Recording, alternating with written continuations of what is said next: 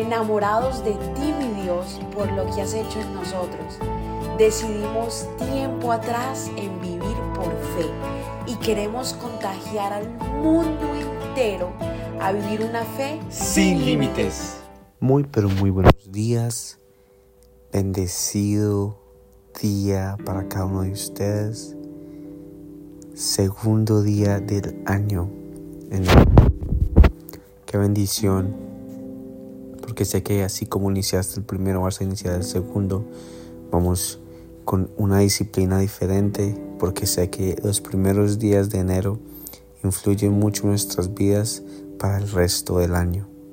Si lo que te hayas proponido, lo que hayas propuesto, siento que debes continuarlo con mucha consistencia, con disciplina, para que no seas de lo que siempre dicen que, unos, que iniciamos el año con toda y llevamos hasta la mitad de enero y muchos soltamos.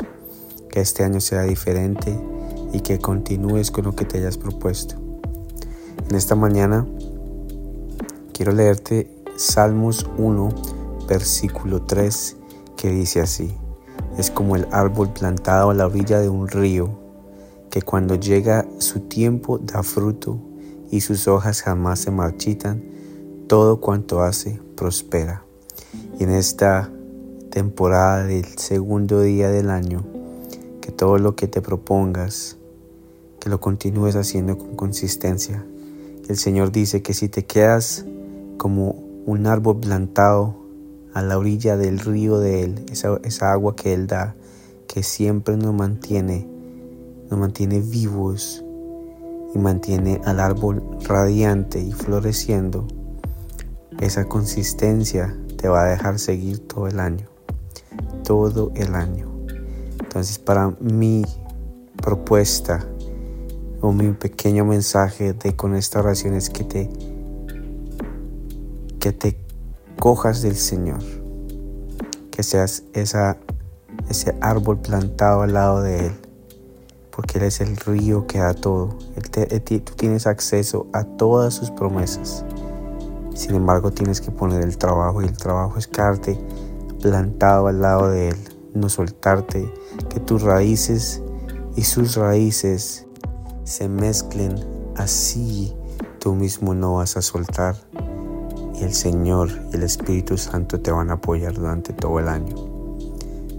De verdad, o sea, plántate al lado de tu papá.